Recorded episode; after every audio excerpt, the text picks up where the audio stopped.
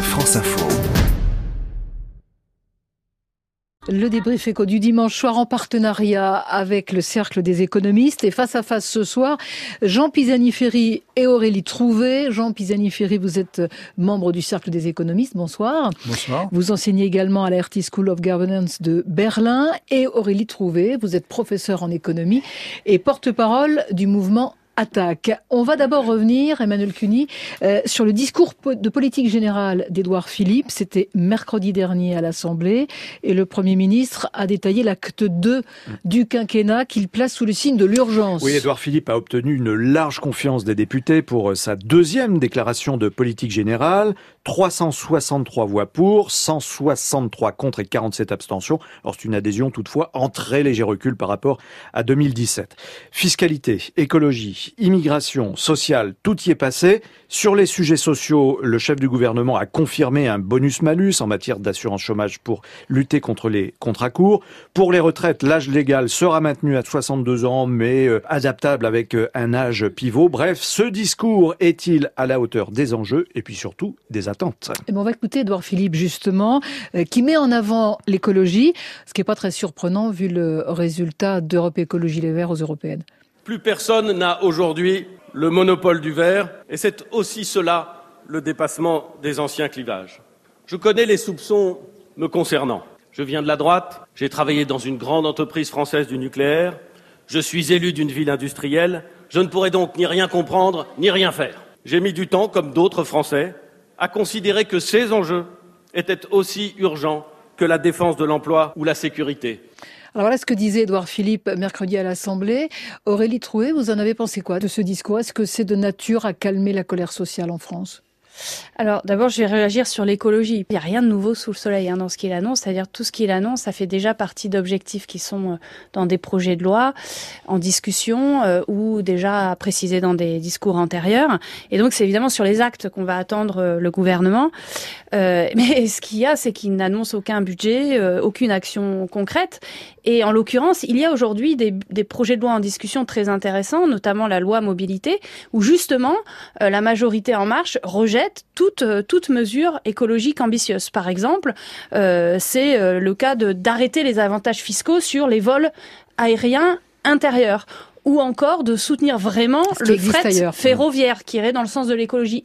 Au contraire, le gouvernement, qu'est-ce qu'il veut faire? Il veut supprimer des grandes lignes de fret ferroviaire, par exemple la ligne Perpignan-Rungis, euh, qui euh, va du coup amener des, milliers de camions par jour en plus sur les routes. Bon, alors ça c'est très anglais sur l'écologie, euh, voilà, on va dire. Jean Pisani-Ferry, on rappelle que vous avez piloté, vous avez dirigé le programme économique du candidat Emmanuel Macron pour la campagne pour la, la présidentielle. Comment vous avez écouté, entendu et reçu ce discours de politique générale d'Édouard Philippe? Bah, parlons d'abord de l'écologie, puisqu'on est dessus. Ensuite, on parlera des sujets plus généraux. Euh, sur l'écologie, je, je, suis pas vraiment d'accord sur le fait qu'il y a, qu'il y a rien. Il y a, par exemple, sur euh, la prime à la conversion euh, pour les véhicules, l'idée de, de, de, doubler, d'atteindre un million de, de ménages. C'est pas, c'est pas rien. En termes de mesures concrètes, il y a un certain nombre de choses. En revanche, je dirais, il n'y a pas encore euh, une stratégie de transition écologique. Hein. C'est d'ailleurs, qu'est-ce que ça veut dire pour nos, nos pays qui sont pas du tout habitués à ça? De redéfinir l'ensemble des instruments de la politique économique en fonction de cette stratégie. Il y a des questions euh, d'objectifs économiques, il y a des qu'est-ce que qu'est-ce que c'est l'impact sur la croissance, quel est l'impact sur euh, l'emploi et l'impact social, comment on prend ça, tout ça en charge, et puis comment la machine administrative, qui n'est pas faite pour ça, qui n'a pas été construite pour ça, comment est-ce qu'elle prend en charge cette question de la transition écologique hein? Donc là, il, y a, il me semble qu'on a une collection de mesures qui sont pas négligeables, mais on n'a pas encore une stratégie. Vous pensez qu'il y a un peu l'opportunisme dans cette affaire, au fond bon, Il y a une réponse, euh, vous pouvez appeler ça comme vous voulez, opportunisme si vous voulez, mais enfin il y a une réponse à, des attentes qui sont exprimées et qui sont fortes. Alors écologie. Euh, en même temps qu'il n'y a pas le retour de la fiscalité carbone. Hein, oui, vous avez bien remarqué. Alors écologie mise en avant, effectivement. Sur les autres dossiers, Aurélie Trouvé, est-ce qu'on a réellement avancé ou plutôt euh, stagné, voire reculé? Je parle là des dossiers sociaux, fiscaux. Ah, de mon point de vue, en fait, le, message des gilets jaunes a été dévoyé, quoi. C'est-à-dire que, en fait, ce qui s'est exprimé avec les gilets jaunes de plus en plus au fur et à mesure des semaines, c'est une demande de, justice fiscale, d'avoir un impôt plus juste. Mais la façon dont répond le gouvernement, c'est moins d'impôts. Hein. c'est en fait, euh, j'entends les gilets jaunes, je les entends comme s'ils s'exprimaient sur, ils exprimaient de l'antifiscalisme, ce qui n'est, de mon point de vue, pas vrai. Et donc, ils annoncent, en gros, grosso modo, ça va revenir, les annonces à moins 27 milliards de recettes publiques par an hein, dont 7 milliards de, de, cadeaux fiscaux faits aux très riches dès le début du quinquennat qui ne sont pas remis en cause, hein, dont la suppression de l'impôt sur la fortune. Et le problème, c'est comment tout ça va être financé. Euh, les niches fiscales, il dit ça va être euh, financé par des suppressions de niches fiscales pour les grandes entreprises. Euh, bah, en fait, il s'attaque pas aux deux grandes niches fiscales qui existaient, le crédit impôt recherche et le CICE. Et donc, ce qui va trinquer, euh, et je vais vous passer la parole après là-dessus, c'est services publics et protection sociale, plus privatisation de grandes entreprises publiques. Alors, Jean Pisani-Ferry, la réponse, euh, je sais pas, l'accusation à la défense, euh, euh notamment sur le plan, le plan euh, du financement, parce que comment on va aller chercher l'argent? Bah alors, le, le financement, à mon avis, il y a quand même une bonne partie qui va être financée par les économies sur la charge de la dette. Hein, qui sont très importantes puisque les taux d'intérêt ont baissé. On paye de moins en moins cher les intérêts sur la Mais dette. c'est pas suffisant. Ça représente l'année prochaine 10 milliards par rapport à ce qu'on prévoyait en 2017. Donc c'est c'est c'est pas rien du tout et ça continue au fur et à mesure des années tant que les taux d'intérêt restent bas, ça continue à s'accumuler. Ceci dit, un jour ils vont remonter donc c'est pas des, des, des ressources pérennes. Pas euh, ensuite, euh, il y a effectivement un certain nombre de niches fiscales, elles sont pas identifiées à ce stade. Alors moi je suis pas du tout pour s'attaquer au CICE. Je pense que le CICE euh, tel qu'il a été redéfini, c'est-à-dire en allègement de cotisations sociales sur les bas salaires c'est pas une niche fiscale pour les entreprises, c'est une mesure pour l'emploi. Faire en sorte que, au niveau du SMIC, il n'y ait plus de cotisations sociales employeurs. Et donc ça, c'est très important.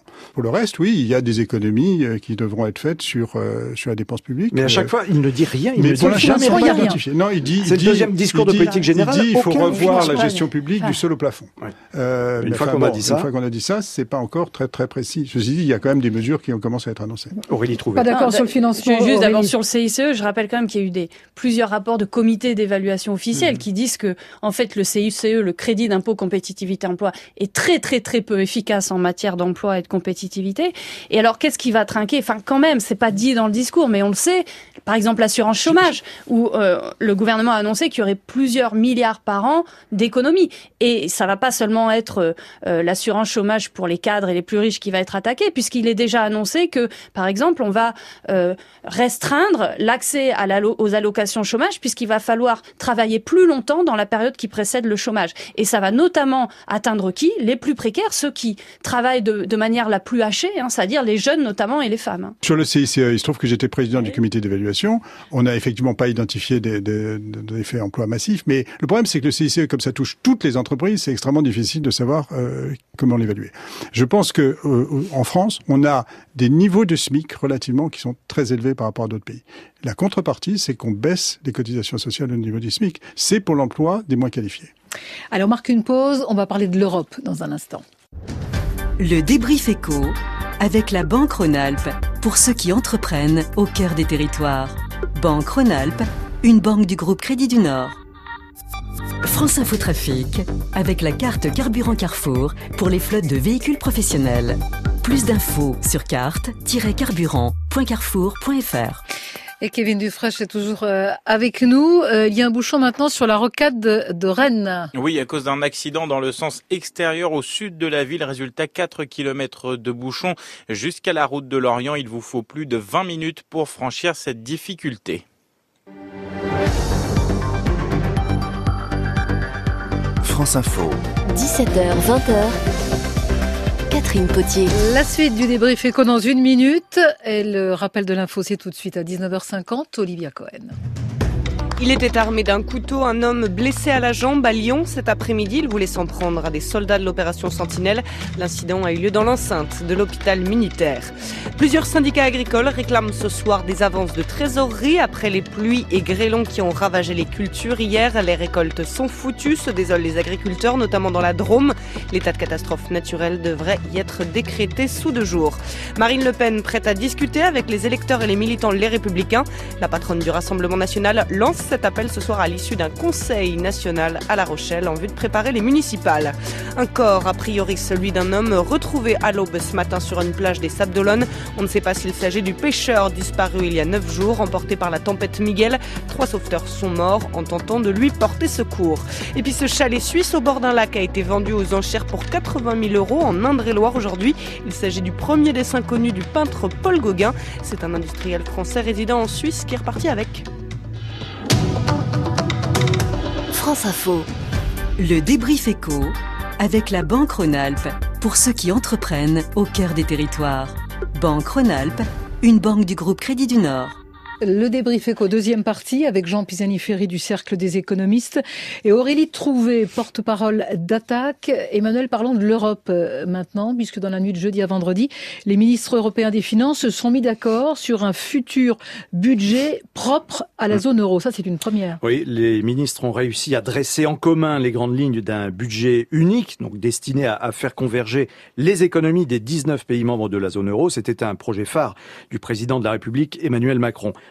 obtenu après 12 heures de discussion. Le texte sera présenté la semaine prochaine aux chefs d'État et de gouvernement réunis en sommet à Bruxelles. Alors il y a encore des points à régler, mais pourquoi un tel budget limité, on va dire, à un gros noyau dur euh, de l'Europe? C'est toute la question.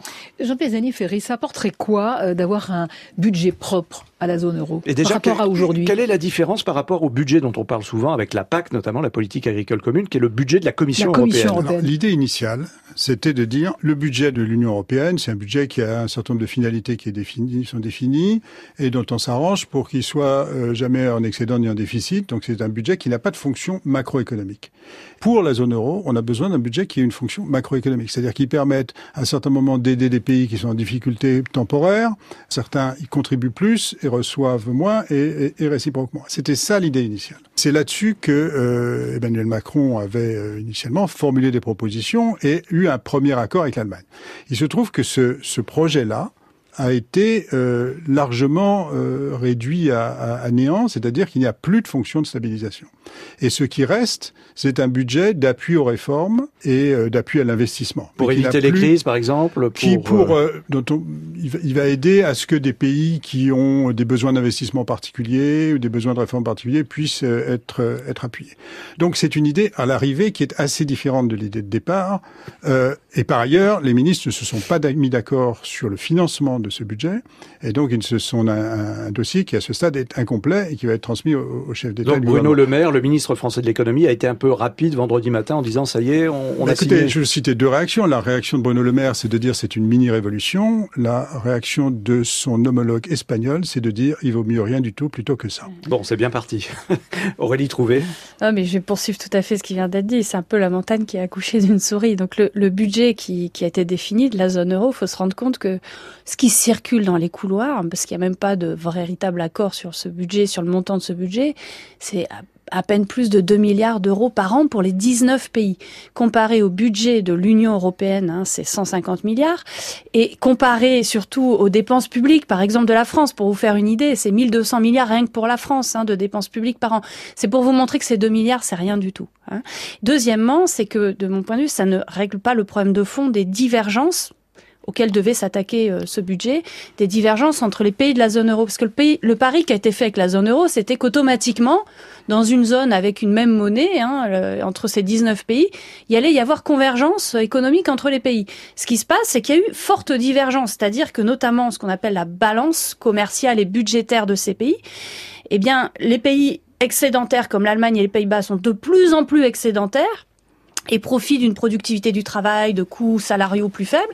Et les pays euh, déficitaires sont de plus en plus déficitaires. Non, non, non, hein non, non, Les pays, les pays excédentaires sont de plus en plus excédentaires, mais les pays déficitaires sont revenus à l'équilibre. C'est vrai, c'est vrai. Que l'ensemble de la zone euro a un, pardon, un excédent vis-à-vis du reste du monde. Vous avez raison. Par contre, ce qui se passe, le vrai problème, c'est qu'il y a un manque euh, tout à fait important de demandes au sein de la zone euro et qu'aujourd'hui, on n'oblige pas ces pays excédentaires, type l'Allemagne, à relancer leurs demandes intérieures, alors même qu'ils ne respectent même plus les traités européens sur, avec un euh, excédent bien trop mais, attendez, Jean ceux qui défendent l'accord qui a été passé disent il y avait un sujet de principe qui était extrêmement difficile, mhm. qui était de faire quelque chose pour la zone euro, avec une opposition très forte de ceux qui disent il ne faut pas laisser la place à euh, un instrument budgétaire pour la zone euro.